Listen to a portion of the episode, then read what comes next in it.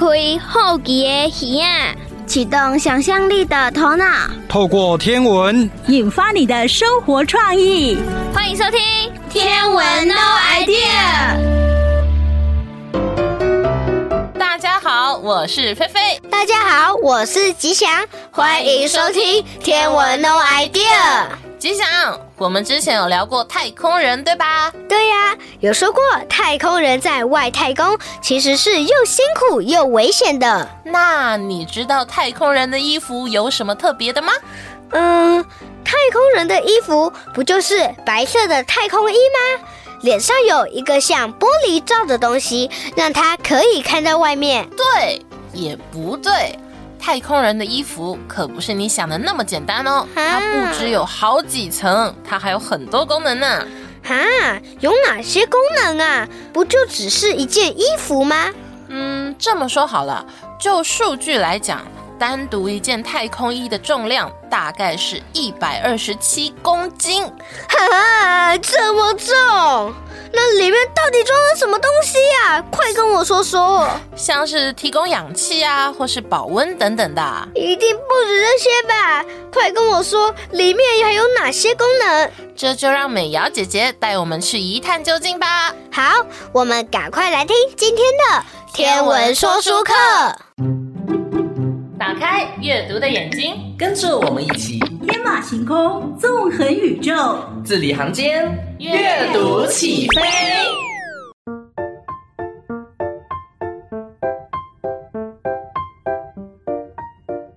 美瑶姐姐，我们今天要介绍什么书呢？今天要介绍的这本是《太空探险大惊奇》，是一本适合幼儿的折页书哦。哇，我看到封面上有好多火箭耶，还有好多行星跟机器耶。对呀，对呀，那些机器啊叫做人造卫星哦。等一下书中会提到，好期待。那我们赶快翻开吧。依晨啊，你知道天空里有几个星座吗？我知道，目前总共有八十八个星座。哎，没错耶，真聪明。书中也有提到，可以用什么方式来观星哦？咦，不是用眼睛观星就好了吗？居然还有其他方法？没错哦，用眼睛看也是一种方法，但是啊，如果用仪器会更清楚哦。我要回去跟爸爸妈妈说，也可以去天文台哦。嗯，美瑶姐姐，月亮是星星吗？嗯，更准确的来说，它是地球的卫星。卫星？嗯，月球会绕着地球转圈，所以称作地球的卫星哦。月球的运转有对我们造成什么影响吗？当然有啊，月球绕地球一圈就是一个月哦，所以地球绕太阳一圈就是一年喽。真的，依晨你很聪明哦。美瑶姐姐，太空人上太空要做什么准备呢？他们要做很多很多的训练哦。我记得老师上课有讲过。外太空是无重力的，没错，所以太空人要适应无重力的环境，非常的辛苦呢。我好像有在书上看过，有一种仪器叫做离心机，让太空人熟悉火箭发射的感觉。哇，依晨，哎，你真是博学多闻耶！谢谢老师。那依晨啊，你知道太空中，嗯，没有大气层吗？咦，那太空人在太空中要怎么呼吸呀？这时候就会需要太空衣喽。你看哦，这里这里，书中这里有提到太空衣的构造，好厉害哦！这件衣服都想到在太空中会发生的一切状况了。上太空一定要万无一失呀！研究人员真的很辛苦哦。美瑶姐姐。书中这里提到的国际太空站是什么呀？国际太空站距离地球四百公里的高空哦，主要是进行科学实验。哇，好酷哦！我想再知道更多有关国际太空站的讯息。想知道吧？这就等你自己从书中找资讯喽。好吧，那美瑶姐姐，人造卫星和卫星的差别是什么呢？嗯，人造卫星是人类自行打造出来的卫星。主要是帮助科学家研究外太空，也有些成为通讯的设备哦。哇，原来人造卫星和我们生活如此密切啊！是呀，但不使用的人造卫星会变成太空垃圾哦。啊？太空垃圾？嗯，人造卫星无法从太空中回收，所以呀，它们就漂浮在太空中了。所以，地球真正的卫星是月球喽？没错，依晨啊，你知道太阳系吗？是八大行星吗？对呀，对呀。那你知道有哪几个行星吗？我只记得有地球、太阳。还有，嗯，还有，好啦，没有关系啦。书中有提到，你可以去看看哦。还有简单提到其他共同组成太阳系的彗星以及小行星哦。那我一定要去看看。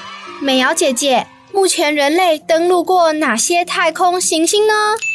答案是噔噔，月球和火星。一九六九年，太空人阿姆斯壮。登乘阿波罗十一号升空，成为第一个踏上月球的人哦。这个我知道。他还说了一句话：“我的这一小步，却是人类的一大步。”对呀，陆续还有十一位太空人登上月球哦。不一定啊，接下来还会有太空人登陆月球呢。太棒了！如果有的话，我一定要看直播。说到火星啊，人类还没有正式到火星哦。为什么呢？因为啊，火星的空气大部分是二氧化碳，不适合人类呼吸。哇，所以只有探测器正式登上火星过喽。对呀，如果想再了解更多有关于太空的知识，可以到网络上搜寻，或是到图书馆借阅这本。太空探索大惊奇！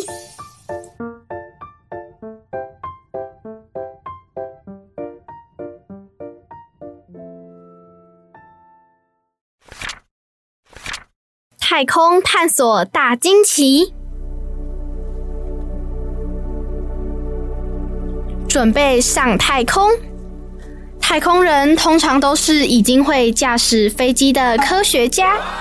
进入太空前，他们必须经过至少五年的训练，包括学习忍受太空中的极端环境，以及处理可能发生的状况和问题。多轴椅，这个特殊座椅可以三百六十度旋转，让太空人适应火箭的旋转。地球上的重力使我们能够站稳在地面上。但是来到太空中，没有了重力后，太空人必须花一些时间，才能习惯在漂浮的状态下活动。身体漂浮在水中时，感觉就像无重力一样。因此，为了模拟太空中的状态，太空人会在水池里工作。太空人还要到飞机上接受训练，驾驶员会故意让飞机坠落，好让他们体验失去重力的感觉。这位太空人正在模拟驾驶太空船，和真正的飞行几乎一模一样。透过严格的训练，让身体保持在最佳状态。离心机，这台机器可以进行高速旋转，在火箭发射和通过大气层时，坐在太空船里正是这种感觉。搭乘火箭离开地球一点都不简单。飞上太空之前，太空人必须先熟悉这个特殊的交通工具。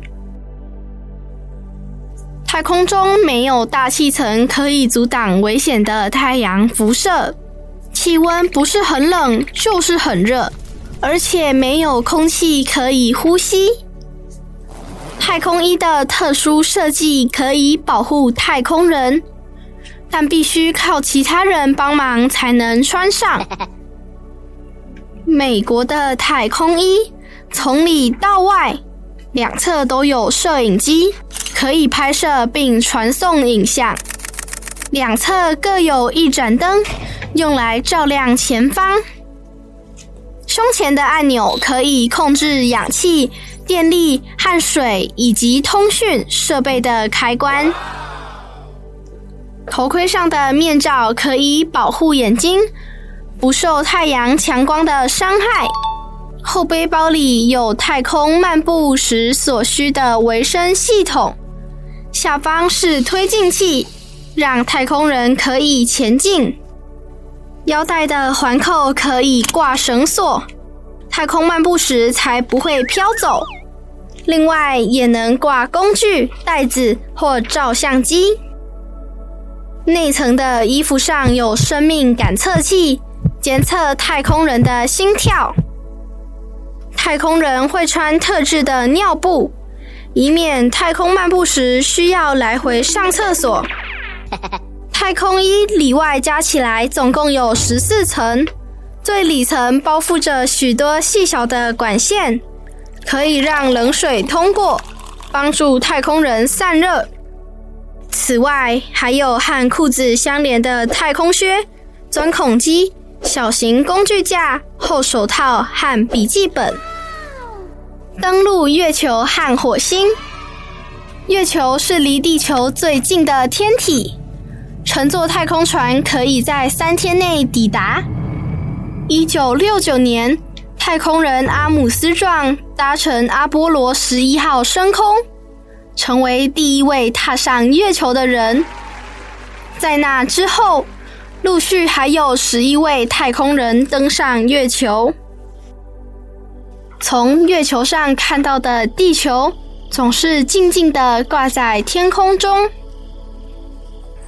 当两位太空人登陆月球时，第三位太空人继续驾驶太空船，等待他们一起返航。阿波罗十七号。一九七二年，阿波罗十七号的登月舱登上月球，两位太空人在舱门附近进行探索。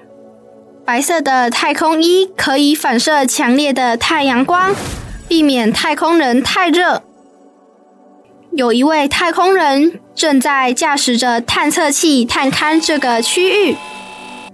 登月舱的上半部是太空人在月球上生活与工作的地方。下半部是个发射台，协助上半部升空后，就会被留在月球上。另一位太空人用步行的方式探索月球表面，并搜集一百多公斤的石头带回地球研究。月球上有山脉，也布满了陨石撞击的坑洞，表面的土壤是由岩石和尘埃构成。那里没有云，也没有风，但由于月球重力低，尘埃很轻，每踩一步都会到处飞扬。火星离地球很远，搭火箭过去至少要八个月的时间。那里的空气大部分是二氧化碳，不适合人类呼吸，气温也比地球寒冷。目前为止，只有无人的探测器到过火星。这辆探测车名为“好奇号”，大小跟一部小汽车差不多。它从2012年开始在火星上探测，查看上面是否曾经有生命存在。其他到过火星的探测车还有“旅居者号”、“精神号”和“机会号”。火星的空气中悬浮着大量尘埃，白天时经过太阳照射，天空会呈现焦糖般的颜色。两部大型彩色摄影机、核能发电机、能适应各种地形的轮子、活动式机械手臂和电子显微镜、镭射化学摄影机可用来粉碎岩石并分析尘土的成分，都是探测器上有的仪器哦。火星的尘土含有铁，所以呈现红色。但尘土下方的岩石是灰色的。好奇号的分析中显示，它登陆的地方曾有水流过。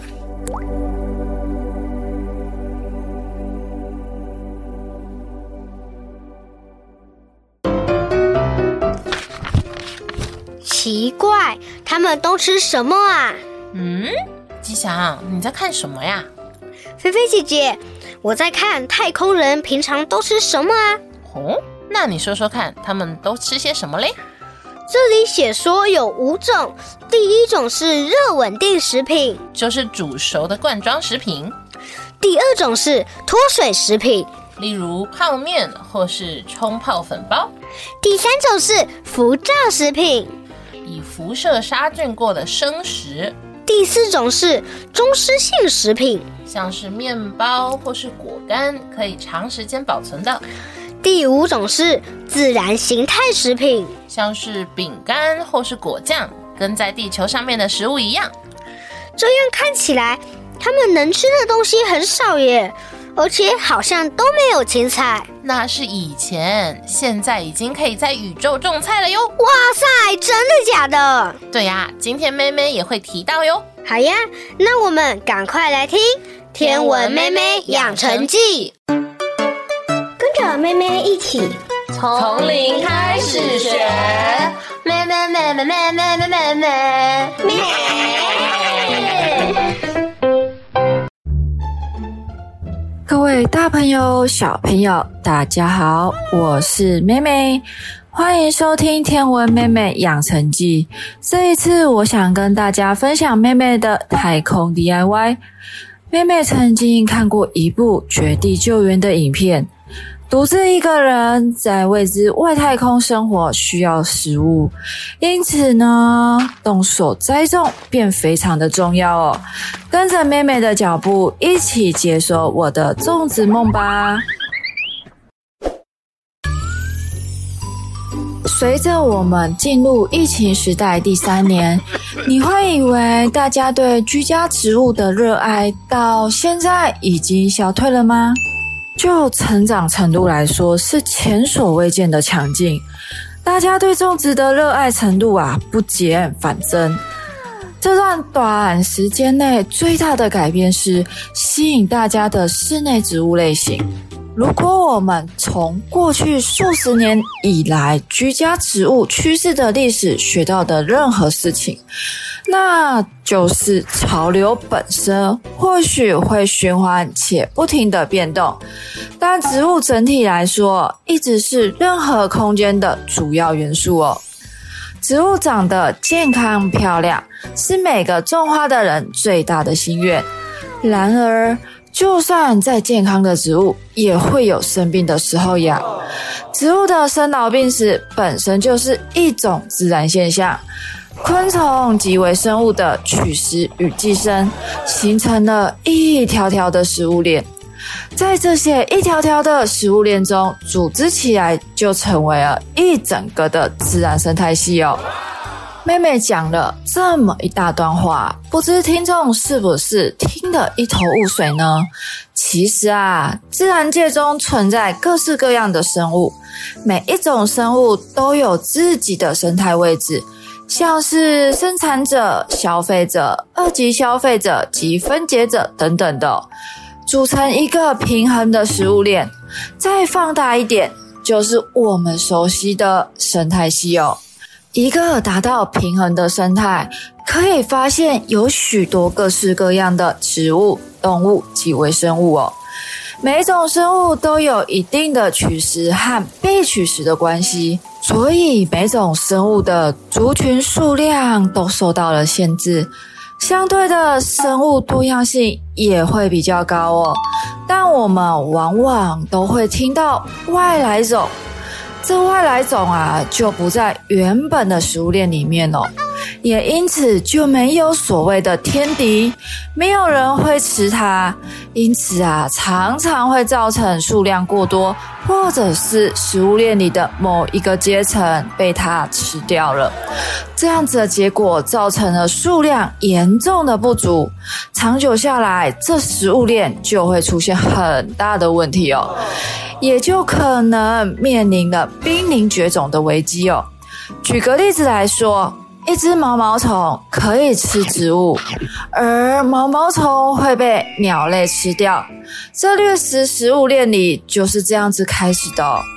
再举个例子来说，腐生真菌取食落叶或者是动物的粪便后，把养分再度分解回到土壤之中。这就造就了腐生食物链的生成。那这么说来，病虫害是不是也是正常的生态现象呢？其实啊，病原性的真菌也是一样的哦。感染侵入了植物，导致整株的植物枯死。死掉的植物仍然会被腐生的真菌分解，养分也会再度回到土壤里，只是我们漂亮的植物就看不见喽。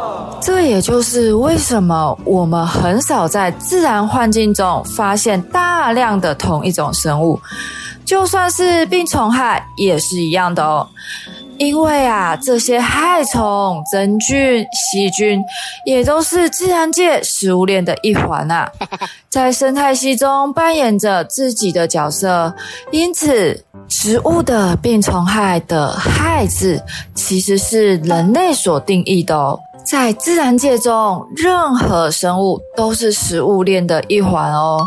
取食和被取食者巧妙地维持动态的平衡，并没有所谓的优或者是劣之分。若如果受害的人是人类关心的植物、蔬果、花卉，那这些取食者就变成是有害的生物，也就是对人类利益有害的生物了。不知道听众的你们是否有种植花草树木的经验呢？妹妹呀，就有一个经验哦。还记得那时的我自认为不太擅长种植这项任务哦，于是呢，就请爸爸去买一盆最容易且最不容易死掉的黄金葛。说到这黄金葛啊，听爸爸说，它是一个非常好养的植物哦。它只要在室内光线微弱的地方就可以生长喽。不过，在光线明亮的地方会长得更漂亮。若种在海绵上呢？平时啊，只要观察底部的介质有没有干燥。在春季生长的季节里啊，只要每两到三天可以浇一次的水，冬季呢，则是一到两周再浇一次就可以了。听起来是不是非常的好种呢？妹妹啊，谨记得这时间，春夏的时候每两到三天浇一次，秋冬呢，则是一周浇一次。而且啊，妹妹还知道哦。不可以中午浇花，因为中午的烈日会让盆栽的土壤过热，也就是土壤温度过高。所以啊，浇水之后呢，高温的水就会产生热障碍，伤害植物的根部哦。至于真假，老实说，妹妹不太清楚，只知道要遵循。除此之外，妹妹还知道。浇花不可以浇到叶片，因为啊，若有积水停在茎叶上，很容易造成细菌、真菌感染以及腐烂。还有一种状况叫做叶烧，是指植物上的水珠未干就遭到阳光高温的曝晒，留下烧焦般的痕迹。听起来是不是一切都很完美呢？妹妹啊，绝对可以把黄金葛养得绿油油，但时间一天一天的过，这黄金葛啊日渐黄润，直到枯萎。这实在是太不可思议了，总不能种到死吧？于是啊，妹妹就决定带回家给爸爸照顾。想不到，她却意外的活了起来，而且活得绿油油的。直到现在呢，已经过了好多年喽，他仍然活得很好，很漂亮。可见啊，植物绝对不可以经过妹妹的神之手。又到了单元的尾声，在二零二零年，NASA 成功种出宇宙蔬果，明年呢，送回地球的消息。爱吃的妹妹啊，非常的了解，不论去到哪里，最重要的是能养活自己的食物是非常的重要哦。因此啊，种植技术是必要的技能。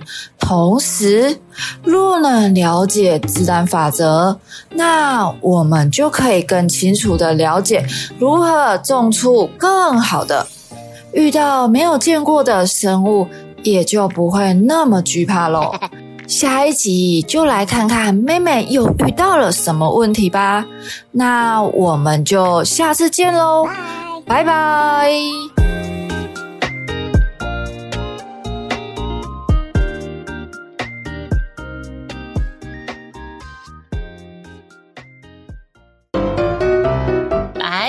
吉祥，又到了考考你的时候。好，请出题。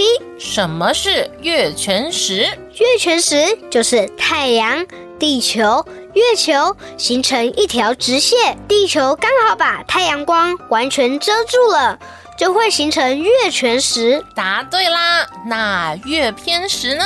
那很简单啊。地球只遮住一半的太阳光，那就是月偏食呀。哎呀，这都考不倒你，那再来。好，放马过来。为什么月全食会被叫做血月呢？啊？为什么呢？为什么它不像日食一样是黑的呢？哎，那它形成的原理又是什么呢？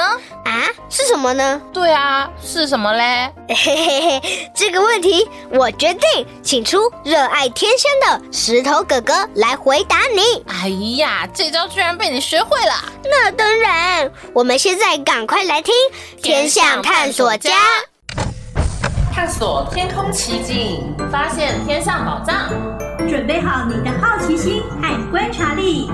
天象探索家，我们出发喽！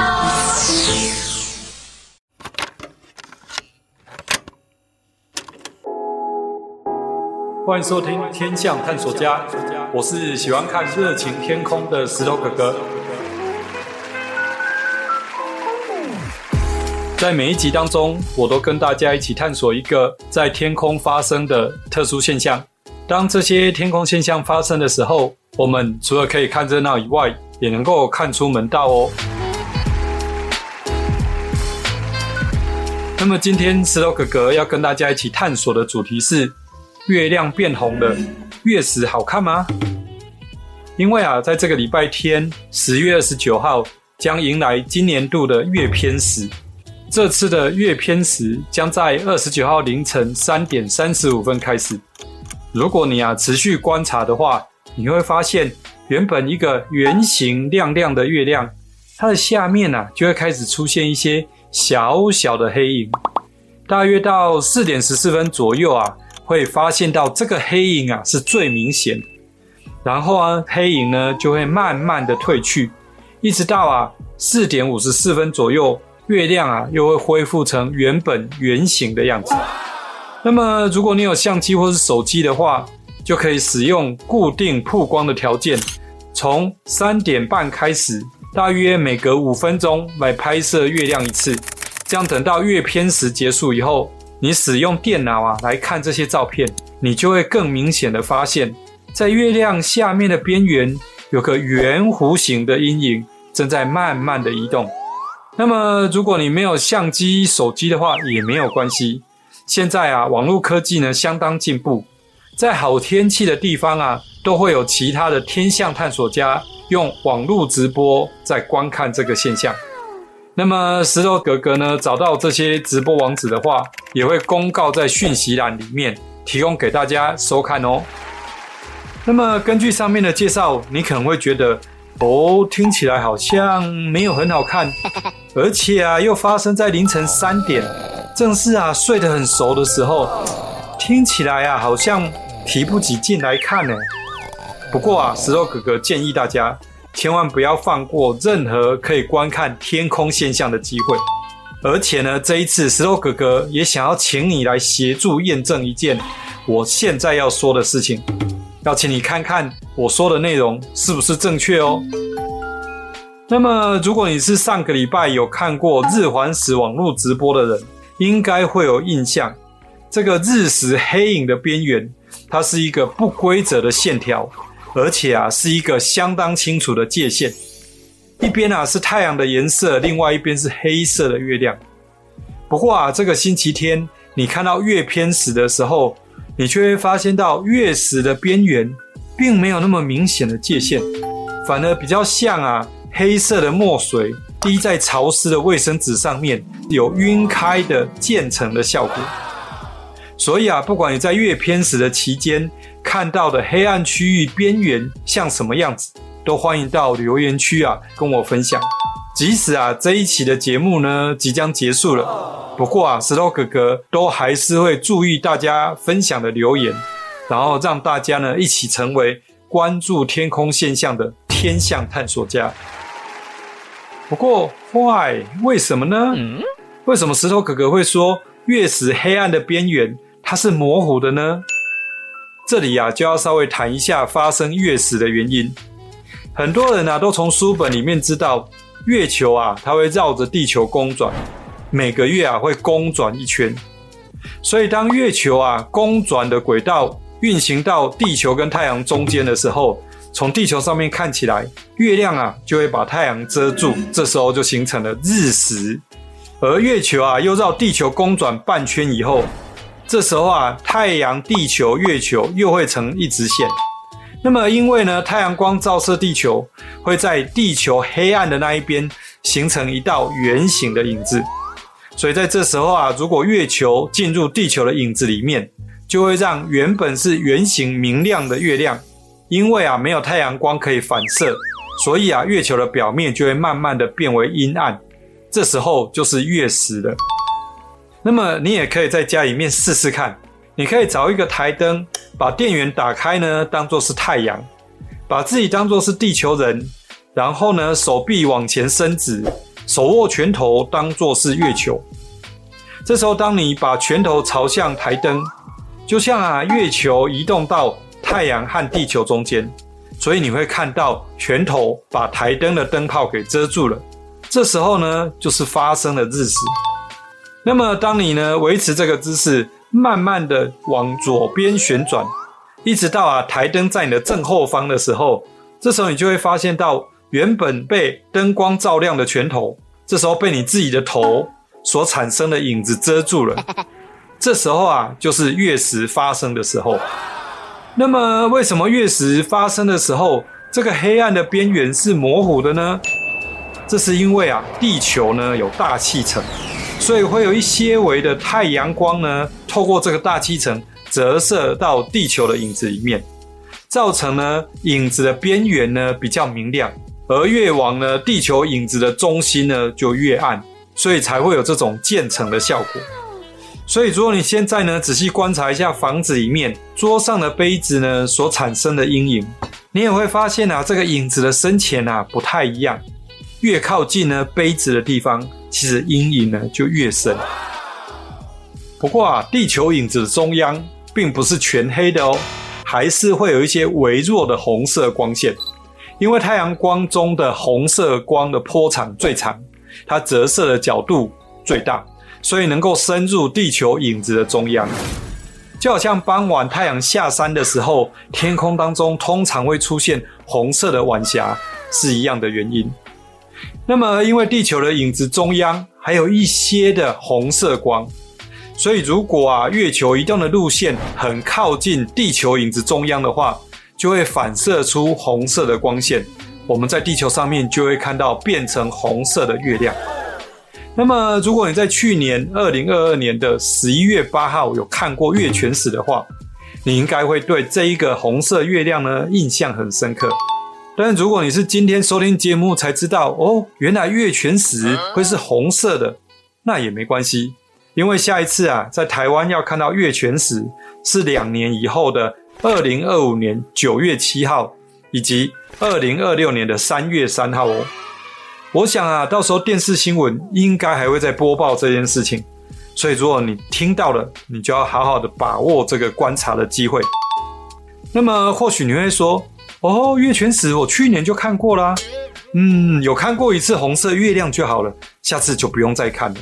”不过啊，石头哥哥要告诉你，每一次的月全食啊，月亮的颜色都会是不同的哦。有些资深的天象探索家，他们只要看月食的照片，就会知道这个是哪一年的月全食。这是因为啊，月食发生的时候，月球进入地球影子的路线都不一样。有的从影子的中间经过，这时候月亮看起来就会变成暗红色；有的呢会从影子的边缘经过，所以在月球上面呢就会呈现一边是暗红色，一边是亮橘色的颜色。而且啊，如果发生月全食之前，我们这个地球大气层的悬浮微粒过多的话，它就会造成太阳光。没有办法折射进入地球的影子，这样子发生月全食的时候，月亮就会变得相当的暗淡，甚至呢看不见。例如呢，在一九六三年的时候，印尼巴厘岛的阿克根火山大爆发，这时候有大量的火山灰啊飞上大气层当中的平流层，阻碍了太阳光呢折射到地球的影子里面。所以隔一年，一九六四年的六月二十四号月全食的时候，就几乎是完全看不到的黑色月亮。那么，我想，如果你刚刚啊有真的找台灯来做实验，而且啊在原地绕个三四圈之后，你应该会有一种感觉，那就是啊，诶，每次啊面对台灯的时候，拳头都会遮住灯泡，然后呢，每次台灯啊在你正后方的时候，拳头。都会被你自己的头产生的影子遮住光线。那么我们在地球上面也应该是每个月都会有一次月全食和日全食，是吧？那么这怎么跟天空发生的实际现象不同呢？嗯，这是因为啊，月球绕地球公转的轨道和地球绕太阳的轨道呢，并不是同一个平面。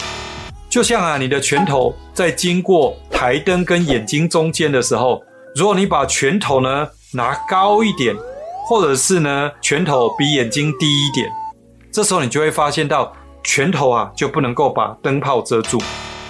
同样的，当你背对台灯的时候，如果你把拳头举超过头，你也会发现这时候拳头仍然能够照到台灯过来的光线。所以，当月球绕地球公转的时候，它并不是每一圈都会形成一次的日食跟月食。正因为啊，它出现的几率不高，所以大家啊才会非常有兴趣的想要观察这样子的特殊现象。所以呢，我们也要把握每一次观看日食和月食的机会。那么，今天这一集的天象探索家就跟大家探索到这边。希望呢，你能够在观看星期日六月二十九日的月偏食之后，能够跟我分享你的观看经验。我是石头哥哥，我们下次见。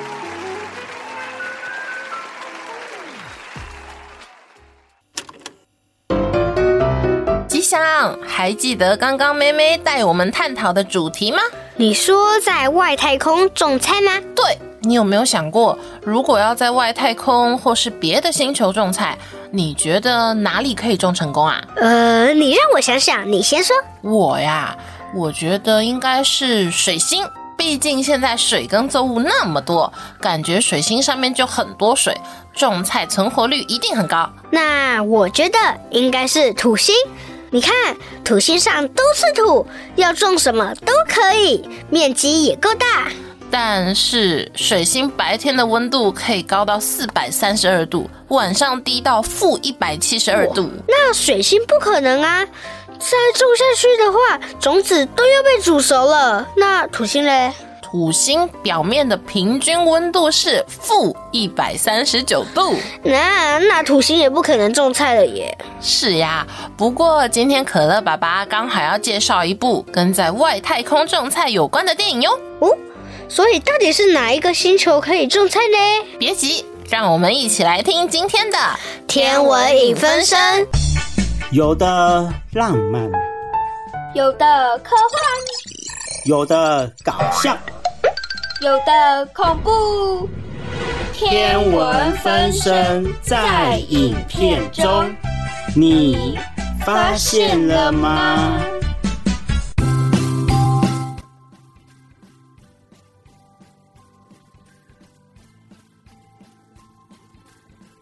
在小小的花园里。挖呀挖呀挖，种小小的种子，开小小的花。馒头，这首洗脑歌你怎么也在唱啊？啊，你真是无闲什么？现在网络这么发达，谁没听过这首歌啊？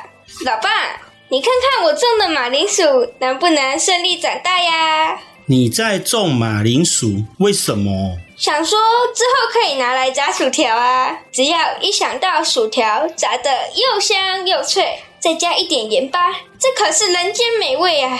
光想到我的口水都要流下来了。哦，你把帮帮忙，你才刚种下去，连发芽都还没发芽，怎会想到之后变成薯条的问题呀？不过看到你在种马铃薯，我倒是想到吼一部跟种马铃薯有关的电影哦。跟种马铃薯有关的电影是国家地理频道拍摄的，还是 Discovery 拍摄的啊？都不是，而且它是跟八大行星的某颗行星有关。大行星能够种马铃薯，我猜啊，跟马铃薯颜色一样的土星，对吧？错了，叮叮，是疑似有外星人的火星啦。老爸，这演的是哪一出啊？你是说电影名称吗？它叫做《绝地救援》。不过我觉得另外一个名称也不错，叫做《火星救援》。刚好啊，也把电影内容的发生地点标示出来。老爸，绝地救援或是火星救援是在描述什么啊？嗯，这部电影它是在描述因为一场意外而受困在火星上的太空人马克，而马克呢，他只能利用有限的资源，想尽办法在火星上求生存，并且尝试回到地球的故事。老爸，这哪里跟种马铃薯有关啊？当然有关呢！在电影里面，马克呢将他的居住舱改。造成一个自给自足的农场，而马铃薯就是他在火星上的第一项主要农产品哦。火星上面种马铃薯，老爸，你说的火星是距离地球大约五千五百万大气层、空气稀薄却充满二氧化碳的火星耶？哎，馒头，你刚才讲的距离少讲了公里，是距离地球五千五百万公里。是的。就是那颗呢，平均温度大约负五十度 C。大气层稀薄到只有地球的一百五十分之一，而表面呢含有大量的氧化铁，看起来红红的那颗火星。那老爸，你先说说看，电影中是怎么种出马铃薯的？电影中，马克呢发现自己被困在火星之后，就先清点物资。他发现呢，剩下的物资呢，只能让他撑过三百零九个火星日，而下一次任务的组员呢，到达火星还需要四四年的时间，所以马克啊便继续寻找其他的物资，结果发现，在一个箱子里塞满了马铃薯，又那么刚好，马克本身就是一个植物学家，所以呢，他决定用火星的土壤在居住舱呢种植马铃薯来续命。他除了成功制造出水来灌溉以外，在土壤跟肥料方面，则使用了自己还有其他组员的排泄物，还真的让马克成功的种。种出马铃薯幼苗哦。那电影中的马克后来有成功撑到救援到来吗？主角光环的马克在火星上的第九十七天呢，就跟地球正式取得联系。而马克呢，在火星上为了生存，奋斗了五百多个火星日，大概呢，地球的一年七个月的时间，终于啊，能够返回地球。不过后，这种情况呢，只有电影才会发生。老爸，你说这种情况只有电影才会发生，又是什么意思啊？因为啊，人类啊，到了真正的火星，并不可能像电影里的主角马克那么容易就能够生存下去。难道人类想在火星上生存那么艰难吗？嗯，我们先来说说火星的环境为什么不适合人类居住好了。第一，火星上呢，空气稀薄，而且二氧化碳居多。第二，大气层稀薄，所以人类啊会直接暴露在致死等级的太空辐射当中。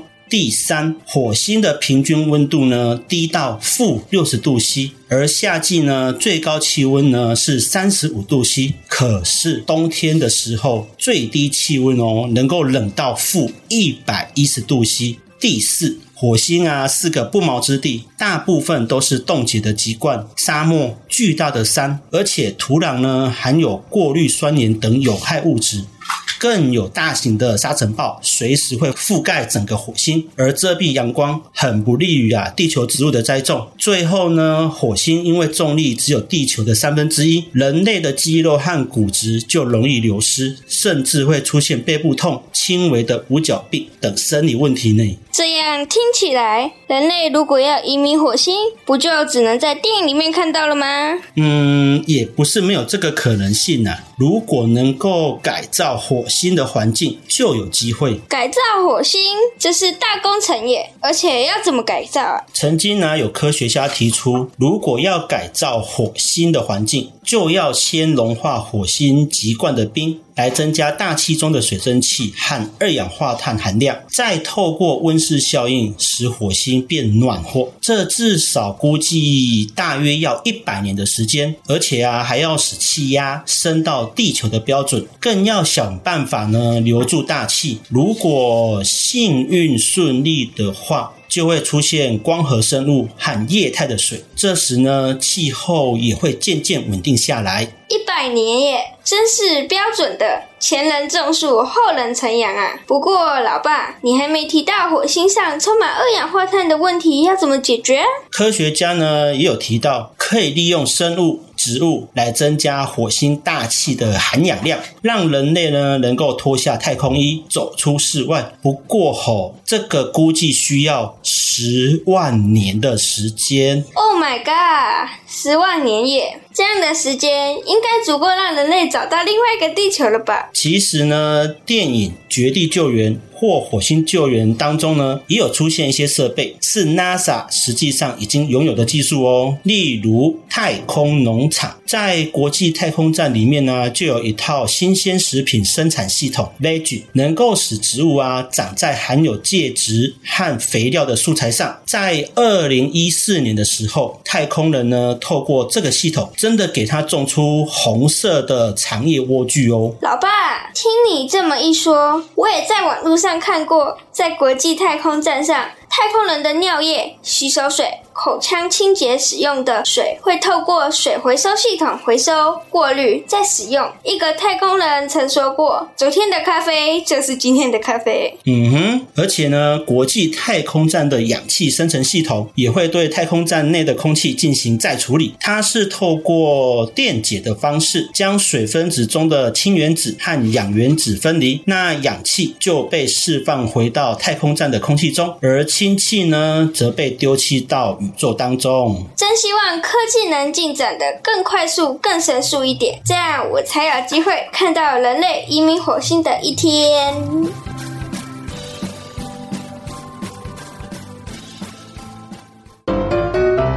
那照可乐爸爸这样说，我们根本没有机会上去火星嘛？是呀，不过就算现在上去了，也完全没有办法在上面生活呀。唉。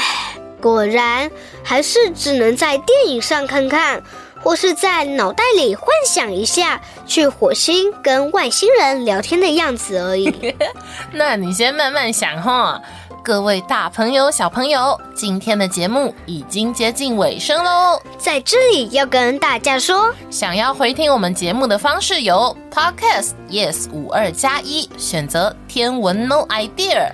还有 YouTube 搜寻侏罗城的星空，拿起手机在 LINE 搜寻小老鼠 Extra No Idea，就可以加入天文 No Idea 的官方账号，里面会有更多即时消息哟。另外有一个大家的福利，每周都会有的，有奖征答，大家记得要去填问卷哟。好啦，那欢乐的时光总是过得特别快，又到时间讲拜拜，在这里提醒大家。